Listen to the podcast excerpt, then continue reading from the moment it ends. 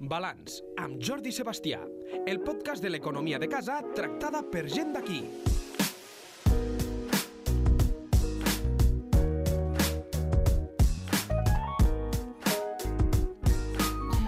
I avui volem parlar d'economia, concretament d'economia de- d'empresa de casa, perquè volem parlar amb el grup eh, Borges, tothom el, el coneix, i a tothom li ve, li ve la imatge de, per exemple, a banda de, de l'oli, doncs, eh, per exemple, els seus eh, fruits secs. Però volem saber més coses sobre els projectes que realitzen i ho volem fer amb les persones que en saben.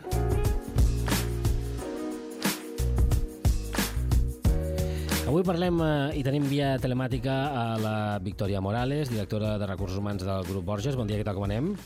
Molt bon dia, Jordi. I també el David Orozco, que és eh, doncs, el responsable de Mas de Colom, eh, Casa Borges. Bon dia, què tal, com anem? Molt bon dia. Doncs res, eh, jo voldria parlar una mica sobre el grup, eh? perquè eh, deia jo, eh, a, a l'imaginari, quan, quan pensem en, el, en, en Borges, ens ve al cap això, eh? A- L'oli, ens ve al cap eh, els fruits secs, però jo crec que el grup Borges és, és molt més i, a més, eh, forma part de, del territori. És, eh, la, la, la marca, la marca eh, lligada a, a un territori suposo que és un punt que és un punt fort de, de, de Borges, no, Victòria? Ho és, ho és. De fet, el grup Borges, com dius tu, segons la zona d'on siguis, té més present un tipus de producte o altre. Però si ets a la zona de Lleida, segurament l'oli és el primer que et ve al cap i que molta gent de passar per davant amb el cotxe, doncs la fàbrica la visualitza molt moltíssim. Uh, si anessis cap a de Tarragona, potser serien més coneguts els fruits secs. Depèn una mica del territori, coneixes més un producte o l'altre.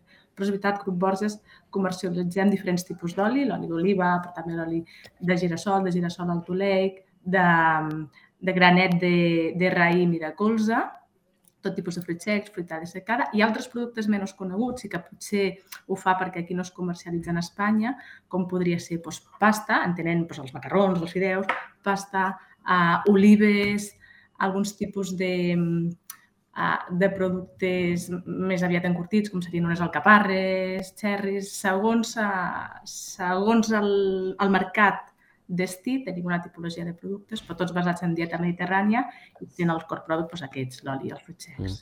M'has parlat de pasta? No tenia al cap la, la pasta. Explica'ns. Ens passa molt, eh? ens passa molt perquè és veritat que a nivell de mercat nacional, que seria a Catalunya, Espanya, no la comercialitzem, però en altres països com la Índia, per exemple, és un, és un dels principals productes, sí.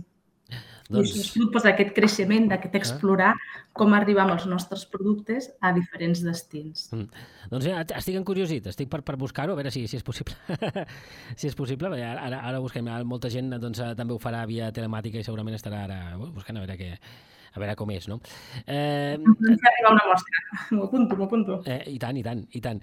Eh, es, escolta, jo volia saber, no sé qui em pot parlar una mica sobre... sobre perquè a més em sembla que esteu, en, esteu d'enhorabona, perquè hi ha algun número rodó per aquí, no?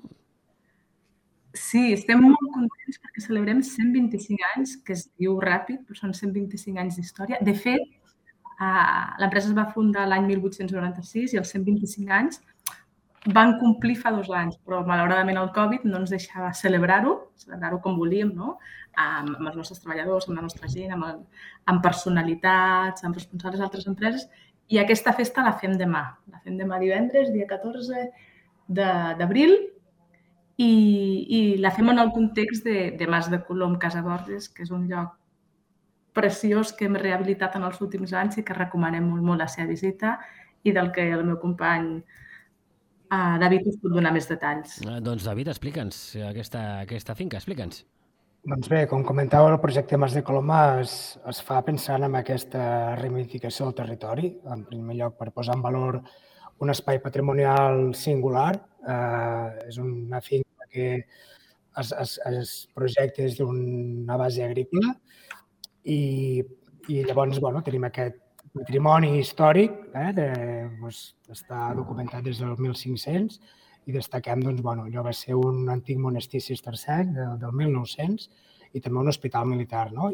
I ara doncs, eh, hem recuperat aquest espai per oferir una experiència de marca, diguem d'alguna manera, vinculat al, al coneixement dels, dels fruits que, que es vinculen amb Borges, no?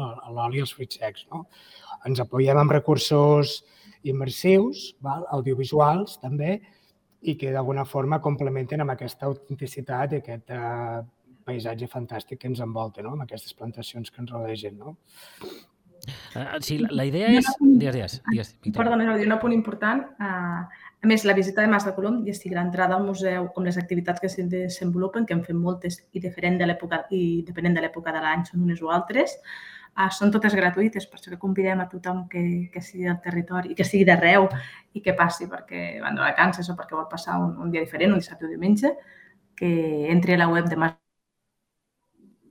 de Mas de Colom a Casa Borges i aleshores no, eh, pugui, pugui gaudir. Eh, David, explica'ns una mica eh, on està ubicada, perquè potser no ho hem passat per sobre i seria, seria bo. Sí, aquesta finca està ubicada al terme municipal de Tàrrega, vull està a 5 minuts de la ciutat, està molt ben connectat, vull està a una hora de Barcelona, just al costat de l'autovia, i bueno, té un accés fàcil. Eh? Eh, mm, Victòria, em sembla que havien tingut algun problema de, de connexió, em sembla que la tenim aquí una altra vegada. Sí, sí, crec no? que sí, Xavier sí, Tallano sí, deia sí. que la visita, tant l'entrada al museu com les activitats que s'hi fan, que depenen de l'època de l'any, són unes o altres, perquè són, intentem oferir activitats que vagin vinculades amb l'estacionalitat de, de les plantacions, uh, doncs és, és totalment gratuït. És a dir, que convidem a tothom del territori i d'arreu no? que, passin, que passin per Tàrrega i el visitin perquè val molt la pena. Eh, clar, potser molta gent desconeix aquesta mm, part divulgativa, aquesta part fins i tot turística, no? Eh, que és Mas de Colom, no? Sí, d'alguna forma és la part turística de, de l'empresa, no? I, i bueno, té aquesta singularitat de que doncs, aquí doncs, eh, tenim aquesta activitat divulgativa que mesclem doncs, el coneixement de l'oli i dels fruits secs en un mateix espai, no? que és potser aquesta especialitat que podem dir única aquí a Pas de Colom. Mm, fa molt que va néixer això? Doncs el, el projecte es va iniciar el 2018, però realment estem oberts fa un any, tot i que oficialment s'inauguri demà, però sí que portem un any de rodatge, no? hem anat testejant mm. diferents activitats i bueno, hem anat eh, tinguent visites de diferents públics. Aquí pues, rebem agències de viatges, eh, grups directes, no? associacions que venen, hem fet activitats també per escolars i també doncs, el públic familiar, òbviament, doncs, més enfocat al cap de setmana, no? Mm -hmm. la, idea, la idea, no sé si hi ha alguna idea de, de, de quanta gent hi pot passar al cap de... Si hi ha algun repte mm, per al primer any. bueno, el primer any hem tingut unes 13.000 persones. Uh, tinguem en compte que oficialment no està inaugurat. Uh, S'ha de dir que no, no hem fet una comunicació molt, molt àmplia i del qual bueno, estem, estem contents, contents amb aquest resultat. No? L'objectiu, doncs, com a mínim, és arribar a les 25.000 eh, tinguent en compte la capacitat d'absorció de l'espai. No? S'ha de tindre en compte que la, la visita té unes sessions programades durant el dia, vale? s'ha de fer, recomanem que es faci reserva prèvia i la visita està al voltant d'una un, hora de durada, eh? una hora i mitja de durada. De durada. Hi ha activitats especials doncs, que poden tenir dues hores de durada aproximadament. Eh? Parlem una mica d'història, que estem parlant d'història i de patrimoni, parlem d'història. No sé si em podíeu explicar qui va començar aquesta empresa, qui va començar aquest grup i, i, i doncs què va portar a voler crear no? aquest, uh, aquesta empresa. Doncs mira, van ser un matrimoni, eh, Anton Ponipont, que era natural de Tordera, i Dolors Creus Casanovas, que era de Cervera, van ser un matrimoni que es van instal·lar a Tàrrega, i l'any 1896 decideixen doncs, bueno, no crear una empresa, sinó portar endavant un negoci. No? La seva visió, jo entenc que no devia ser la de crear una empresa, sinó de tirar endavant un negoci que fes prolífic per ell fes, uh, i permetés que la seva família pogués pues, créixer, desenvolupar-se i, i vincular-se amb una activitat. I van començar pues, a comprant olives als pagesos de la zona. Ells venien els dos de, de famílies pageses uh, i, ven, i portant aquestes olives a vendre als molins i també trencant ametlles a mà i venent el gra. No? I aquesta activitat que va començar amb un matrimoni va anar creixent, creixent. Uh, després es va incorporar la segona generació, que eren els fills d'aquest matrimoni. La, de fet, la, la, la Dolors es queda viuda i tira endavant la família i el negoci. Amb el temps s'incorpora la tercera generació, que són els que ja eh, doncs, la constitueixen de forma internacional com la coneixem ara i es crea la marca Borges com a tal. I eh, fins al dia d'avui, on treballem prop de 1.200 persones i que és ja la quarta generació que dirigeix l'empresa des dels òrgans de Consell. No estan al dia a dia, estan al Consell. I, i, i això, doncs hem arribat a les 1.200 persones des d'una visió d'una parella. Sí, sí de, de, dos a, de, dos a, de dos a 1.200 no està malament, eh? No, han passat 125 anys de compromís, d'il·lusió, de tirar un projecte endavant i això ho tenim claríssim, eh? no hagués pogut ser sense, sense l'equip humà que ha anat passant els diferents anys per Borges. Clar, no sé si, aquesta, si hi ha algun component encara de, de, tot i que potser ja no ho és perquè és una gran eh, empresa multinacional, eh, de, de, de voler fer les coses amb esperit encara d'empresa familiar. Sí, diria que molt. El component ho portem molt en l'ADN, la, la família ha viscut i viu molt l'empresa i ha traslladat aquests valors, no? Uh, de fer les coses ben fetes, del treball, uh, del treball pensant sempre a llarg termini, no fer les coses per avui, només, sinó pensant al demà, en establir relacions doncs, amb proveïdors, amb clients a llarg termini. Tot aquest tipus de valors no, de la terra, de cuidar, d'orígens, sí que ens ha quedat, eh? I, i, i en parlem, sí que som 1.200 persones, encara ens coneixem molt tots, no? Potser cada vegada és més difícil, però és veritat que encara ens coneixem molt tots. Uh, això t'ho podria dir qualsevol, pràcticament, ja et diria, eh? perquè és, és algo que està en el nostre ADN que anar traslladant-se, sí. I, I clar, suposo lligat al territori i lligat a Tàrrega, no? Sí, lligats a Tàrrega i lligats a Reus, que són les dos seus principals. Uh, però sí, sí, és un negoci que va començar a Tàrrega i a Tàrrega. De fet, encara hi ha gent que anomena Borges Cal Tordera, no? Cal Tordera, l'empresa Borges, Olis Borges, perquè bueno, han crescut veient aquella activitat. Mm. Eh, la pregunta, per entendre una mica les xifres que ens, que ens movem, no sé si hi ha una... Quina és la facturació actual del grup? Mira, l'exercici tancat, que nosaltres els exercicis els fem de 1 de juny a 31 de maig, l'últim exercici tancat vam facturar 701 milions d'euros, que va ser um, més, una mica per damunt del 20% més que l'exercici anterior. Carai, això és una, una, una xifra que ja, ja ens agradaria a molts eh, eh, poder dir que les seves empreses facturen això. Això, això, això és complicat d'arribar-hi. Eh, 1.200 persones treballant. Eh, quants? 1.700 milions m'has dit? 1.701. Eh? No, 701 milions d'euros. 701 milions d'euros, una xifra... Eh, és que a partir dels... Jo crec que a partir dels 100 ja em perdo. Vull dir, no, no, que ja em perdo. una mica tots, eh? Sí. I per tant, mostra que ja, ja em dius no? que hi ha productes que, com m'explicaves abans, no? que, que eh, hi ha tanta, tanta diversitat de mercats eh, pel grup Borges, que hi ha productes que es fan aquí, que es venen a, allí, però que no es, però no es, uh, no es venen aquí. És per entendre's, no? que cada mercat sí, té... Sí seu... És així. De fet, el 65% d'aquesta facturació ve de l'exportació i és un dels grans encerts del grup, és una de les grans visions que va tindre la família, no? en diversificar tant en productes, no? perquè tenim diferents, tipus, diferents productes de la dieta mediterrània, com en destins, i això et permet que bueno, quan passen situacions en algun context a, amb d'altres no et passen, no? perquè seria molt difícil ni que tot anés perfecte alhora, però també mirant un positiu ni que tot vagi malament alhora, no? i això et permet doncs, anar equilibrant. Apuntes molt a la dieta mediterrània. Suposo que és un dels eixos clars que es tenen a l'hora d'anar a vendre. Vendre, vendre producte, vendre territori, vendre mediterrani. Sí, totalment. totalment. Al final, venem dieta mediterrània en el sentit de, de cuidar-se, no? d'alimentar-se amb productes que, que aportin a, a, pues això, saludablement als consumidors. No sé si, si algun... A, a, queda clar que Mas de Colom és, és un gran repte de futur en, per donar aquesta visió també estratègica i suposo que donar a conèixer el producte des d'un altre punt de vista, eh, però si hi ha més reptes de futur eh, per, al, per al grup Borges. Reptes sempre en tenim. Uh, ara estem, per exemple, explorant diferents vies de, uh, de creixement, implantació al mercat africà, per exemple, Uh, seria un dels exemples de, que estem bueno, immersos. O tenim, per exemple, la, la plataforma HSI, que seria Healthy and Sustainable Ingredients, que és algo amb el que tenim, estem focalitzats en els últims, en els últims anys i que te, creiem que té un potencial de creixement grandiós perquè al final es tracta de desenvolupar sota quatre eixos, que seria els greixos, com a substitut, com a substitut dels greixos eh, saturats o no saludables, menys contingut en sucres, menys continguts en sals i proteïnes i fibra d'origen no animal o d'origen no sostenible. Sota aquests mm, quatre eixos estem desenvolupant ingredients que puguin anar per la indústria alimentària. Uh, un exemple seria pues, uh, el Hixo, que és un oli és un oli que està en estat sòlid i que permet ser una solució que substitueix a les greixos d'origen animal no saludable per la indústria, per exemple, pastissera o per la indústria doncs, no sé, dels congelats, per les càrniques. I això permet que els consumidors tinguem un producte amb més atributs saludables. És un dels vectors de creixement que hi ha pels propers anys. No, no sé si això té a veure també amb els, amb els mercats anglosaxons, que estan acostumats a la mantega i que sigui una manipulació similar.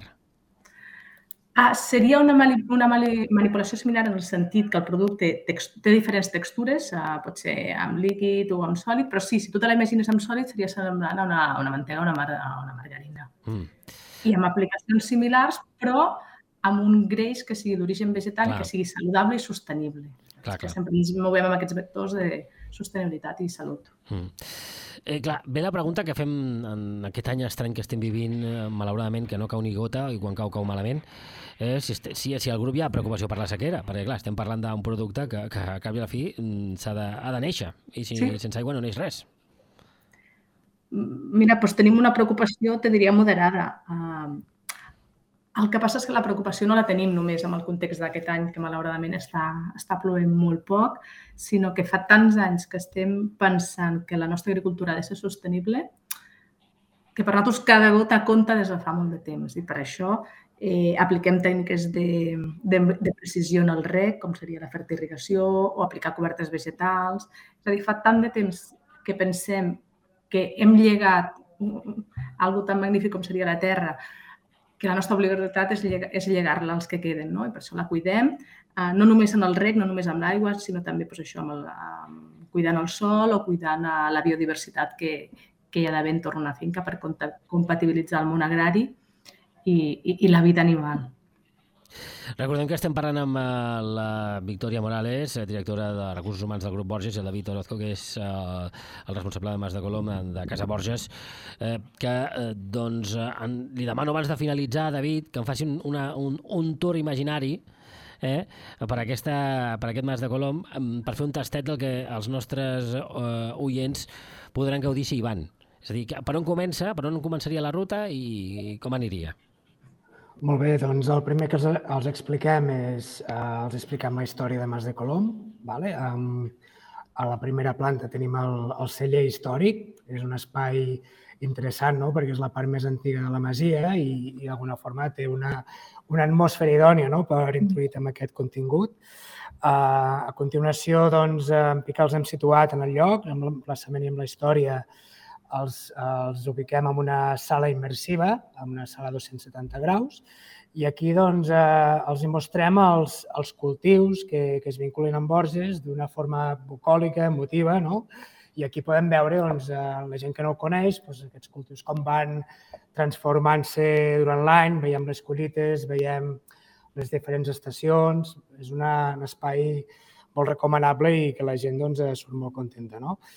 Després, eh, seguidament, doncs, eh, tal com us hem avançat, doncs, els expliquem els, les arrels familiars de l'empresa, no? els seus inicis, i també a, a continuació doncs, eh, els expliquem doncs, eh, quines són les propietats essencials de les nostres matèries primes. No? O sigui, principalment parlem d'oli d'oliva, parlem dels olis de llavors, els fruits secs en general, i el vinagre de Mòdena, que potser és un dels més desconeguts no? per la gent de la mm. zona.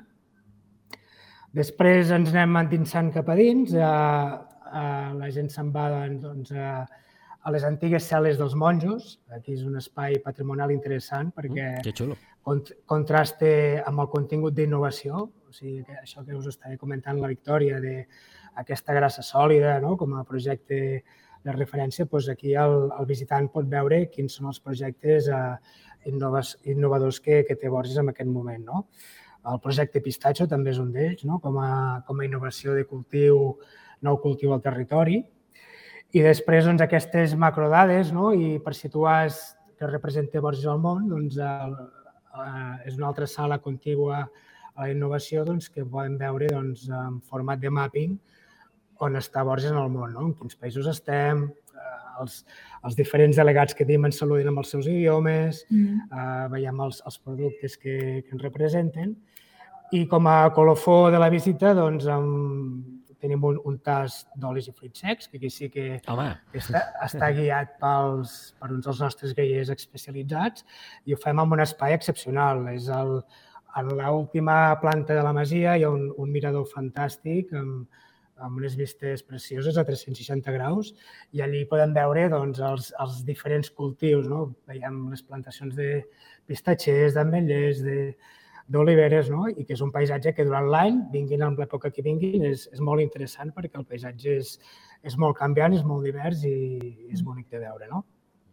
Tot això es pot veure a Mas de Colom, a Casa Borges. Eh, aquesta entrevista ha estat gravada just abans d'aquest 14 d'abril que s'inaugura, per dir-ho així, es fa el tret de sortida, tot i que fa un any que, que funciona i han passat eh, al voltant de 13.000 persones, com ens deia la David Orozco, i que a més servirà per, per també commemorar aquest 125 aniversari del grup Borges, que fa dos anys va passar, però la Covid, la, la maleïda pandèmia, ha obligat a suspendre, diguéssim, aquesta celebració eh, fins a, al dia d'aquest 14 d'abril. Eh, agrair a la Victòria Morales, la directora de Recursos Humans eh, del grup Borges, que ens hagi eh, doncs, acompanyat. No sé si vols apuntar alguna cosa més, Victòria. No, només agrair aquest temps i, i, i, bueno, i compartir, compartir amb tothom no, aquesta celebració i aquest espai. I David Orozco, que vagi molt bé eh, aquesta aposta, aquesta proposta. Per cert, que no ho hem preguntat eh, i crec que és important. Com ho hem de fer si volem veure Mas de Colom, Casa Borges? Què, què hem de fer, David? Doncs us recomano que entreu a la web masdecolom.com. Allà teniu totes les activitats que, que fan durant l'any i allí podeu fer la reserva a la mateixa pàgina web. Doncs queda apuntat. Moltes gràcies a tots dos, que vagi molt bé i per molts anys més. Eh? Moltes gràcies. Moltes gràcies. Balanç amb Jordi Sebastià, el segon dilluns de cada mes a lleida24.cat.